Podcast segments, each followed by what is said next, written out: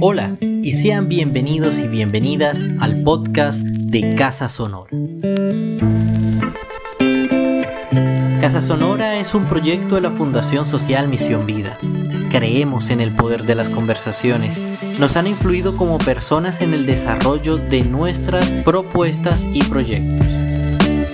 Casa Sonora es un proyecto concertado con el Ministerio de Cultura, Programa de Concertación Nacional. Síguenos en nuestras redes sociales. Estamos como Casa Sonora. Muchas gracias por escuchar. La cultura es de todos. Ministerio de Cultura.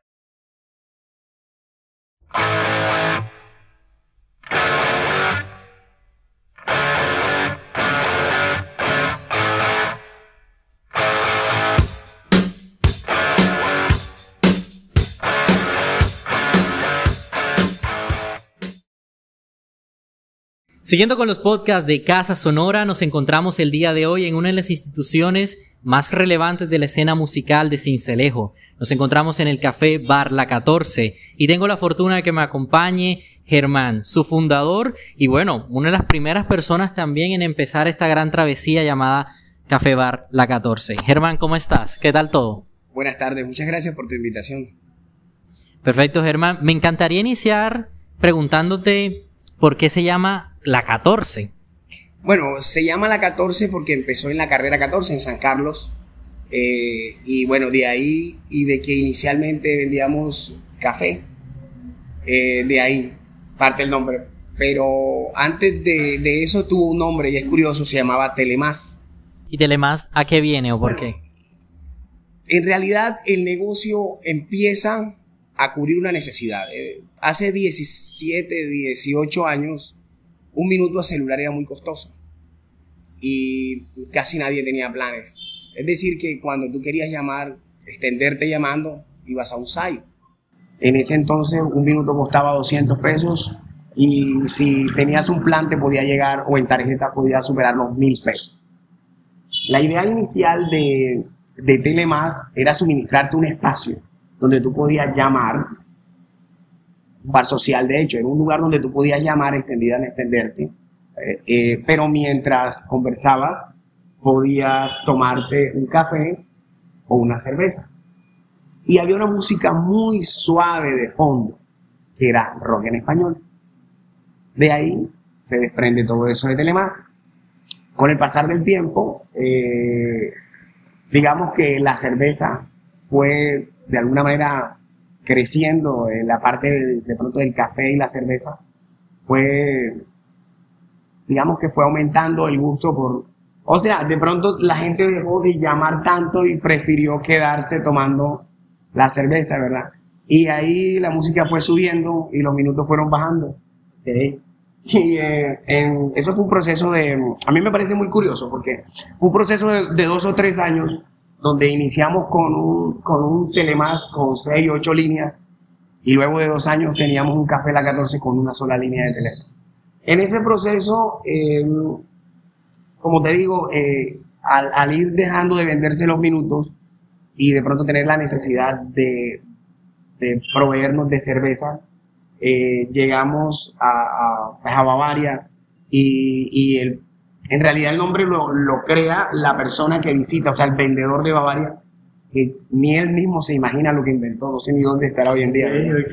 El hombre dijo, si tú quieres tener una nevera y quieres vender cervezas, Telemás no, no vende, necesitas algo más comercial. Y teníamos una máquina que tú le metías una moneda de, de 500 y te preparaba el café. En esa época la mandaban de Cartagena, todos lo mandaban de Cartagena, los, los insumos. Y bueno, el, el, muchacho vio la máquina y dijo, café, y esta es la carrera 14, vamos a ponerle café a la 14, para que te puedan dar esa nevera que quieres, porque ya nos dimos cuenta de que era, eh, de que se vendía más el licor.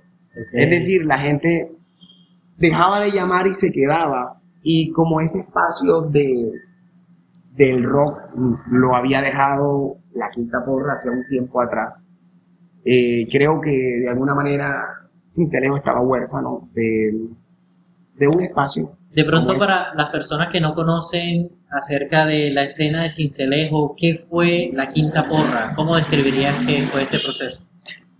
Yo diría que la Quinta Porra fue el bar que antecedió a la 14. La Quinta Porra fue muy importante en Cincelejo, sentó un precedente en bares en este concepto. De hecho, mis grandes amigos les mando un saludo a los de la Quinta, a Polinar y, todo, y todos nuestros amigos que todavía eh, siguen haciendo, hoy en día son parte de la 14, los de la Quinta, son nuestros grandes amigos.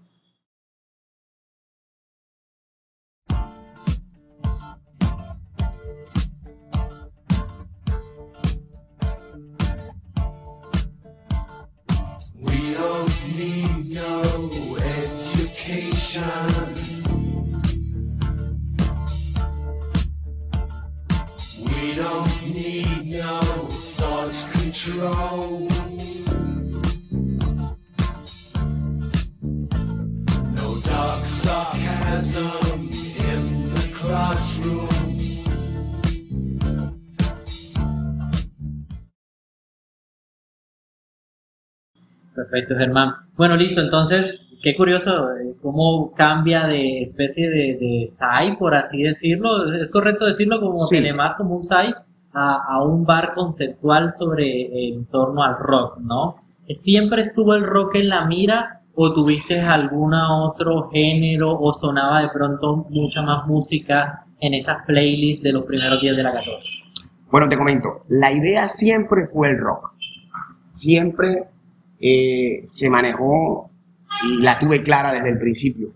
De pronto era más latino, era rock en español en, su mayoría, sonaban pocos clásicos en inglés.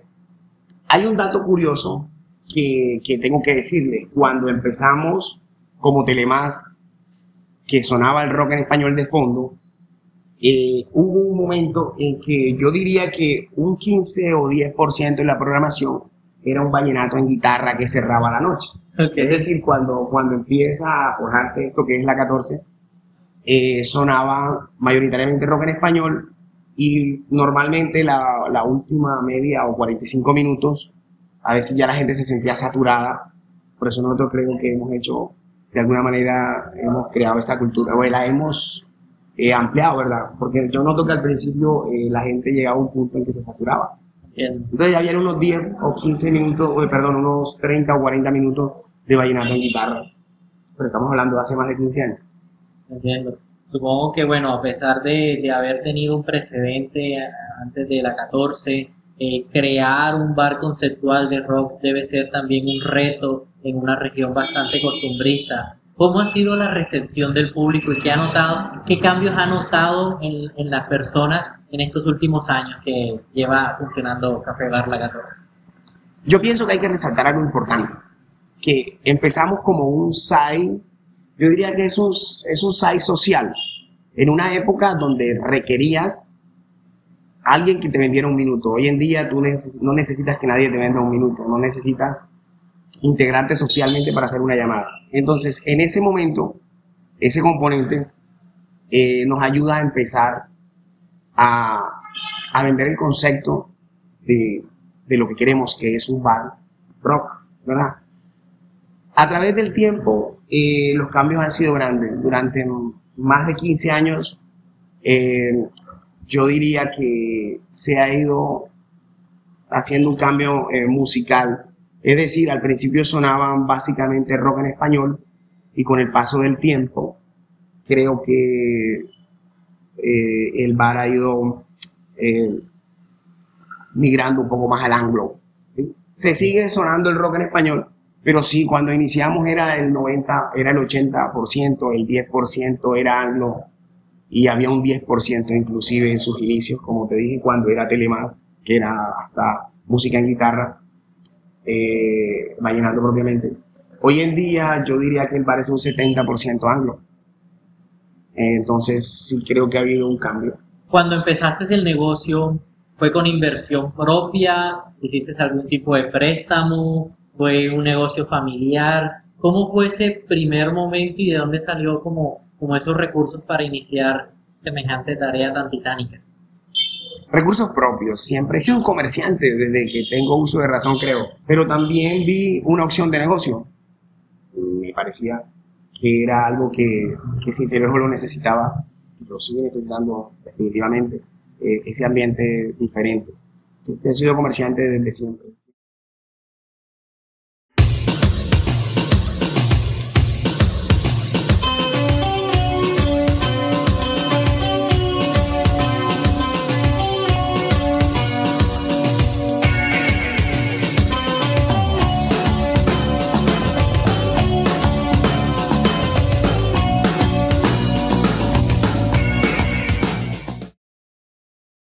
Bueno, y listo, se montó ese escenario, se montó esa plataforma. ¿En qué momento te pareció buena idea iniciar con toques en vivos, iniciar a traer artistas, o ellos fueron quienes llegaron y se ofrecieron voluntariamente? ¿Cómo fue este ejercicio?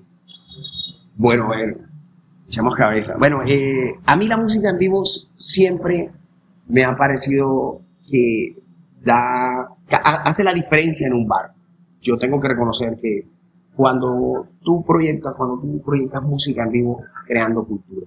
Para mí siempre ha sido importante la música en vivo en el bar. Y de pronto yo pienso que ahí hay de todo un poco. El deseo que siempre tuve de tener un bar con música en vivo, porque siempre me pareció eh, interesante y a pesar de que yo no soy músico, la música en vivo me parece que le da un misticismo y le da un toque a, a cualquier, a cualquier establecimiento cultural. Y bueno, eh, cuando, la, cuando Telemás se va transformando en lo que es Café La 14 y ya empieza de pronto a deja el minuto de lado y se dedica más a lo que es, o sea, a un bar alternativo, porque no solamente el rock tiene espacio en nuestro sitio, en nuestros ritmos como el reggae y algo de disco y otras cositas más que hacen parte en realidad de nuestro negocio, de, nuestro, de, lo que es Café La 14. Eh, eh, lo que fue Telemás fue un proceso más o menos de año y medio, ¿no? Mientras inicia y se va transformando en lo que es Café La 14.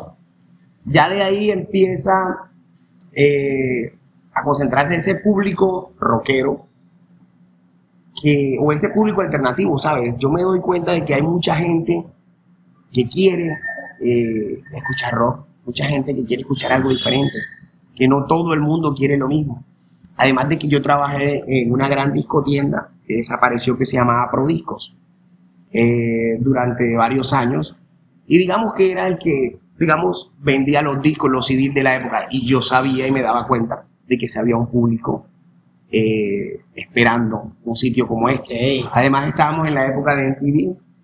Entonces desde ahí nacen todas las... En realidad hay muchas ideas que, que se concluyen ahí, que convergen ahí y bueno, de ahí iniciamos con este proceso. Eh, en realidad hay mucha gente que se me escapa ahora mismo, pero venimos desde siempre con la música en vivo. Y yo te voy a ser franco, yo pienso que cuando la 14 inicia, eh, hay un montón de gente queriendo hacer música en vivo que no tiene dónde. Yo pienso que, que, que esto no es, no es un crédito mío, yo simplemente creo que puse esa semilla que empezó a crecer con todos los que tenemos hoy en día, todos los, grupos, después eh, hay mucha gente, después eh, vienen muchas bandas que han pasado por nuestro bar, como Jaro, como Malca, como, muchos amigos que hacen parte de todo este proyecto, muchas personas que me, ayuda, me han ayudado a forjar lo que es la 14.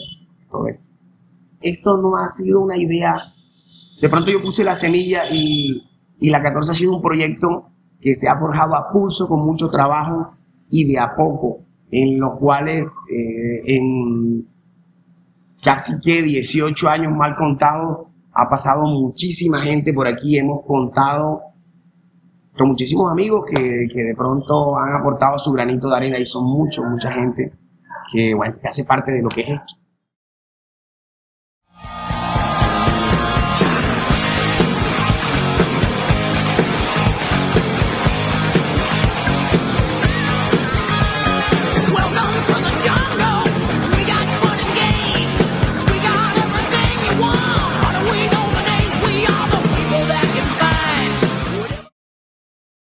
¿Qué se espera para la 14?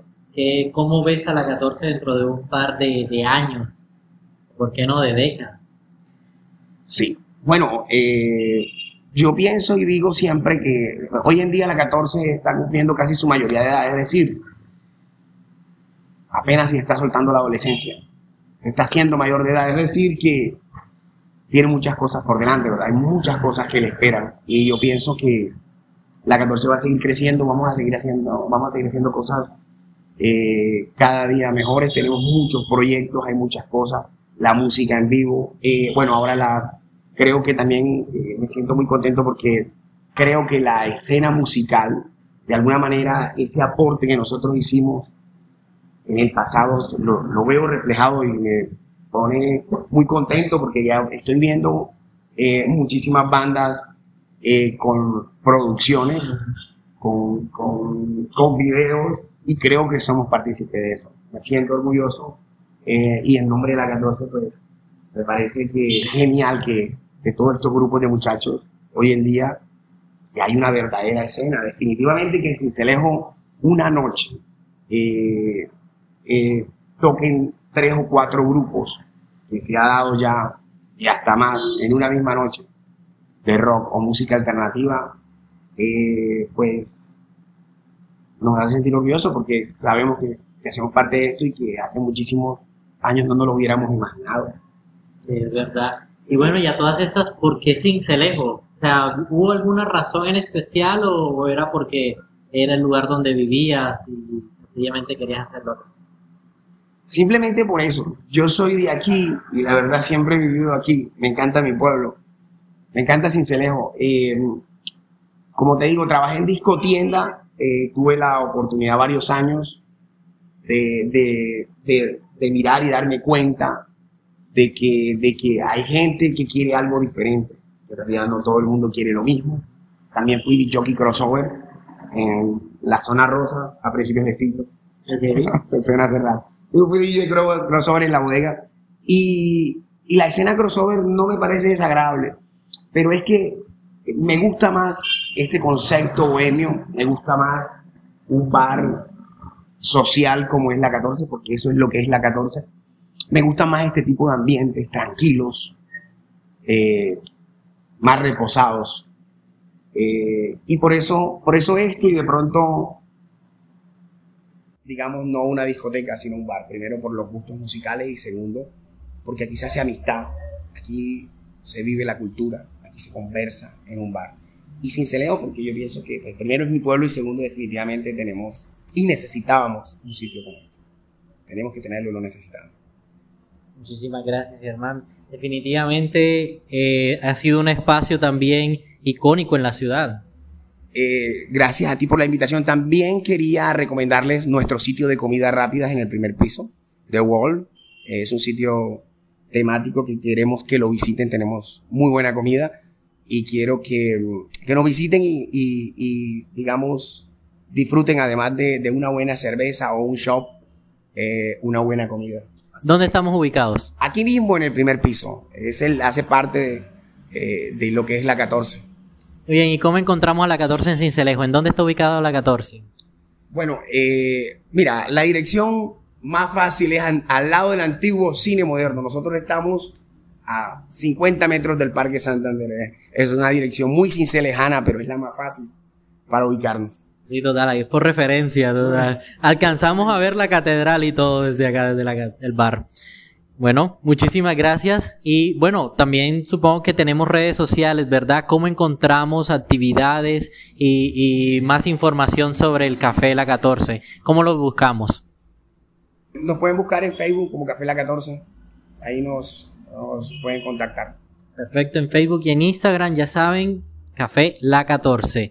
Este podcast ha sido traído a ustedes gracias al programa de concertación nacional, Ministerio de Cultura. Este es un programa, un proyecto eh, apoyado y estructurado por la Fundación Social Misión Vida. Muchísimas gracias a todos, nos vemos en una futura edición.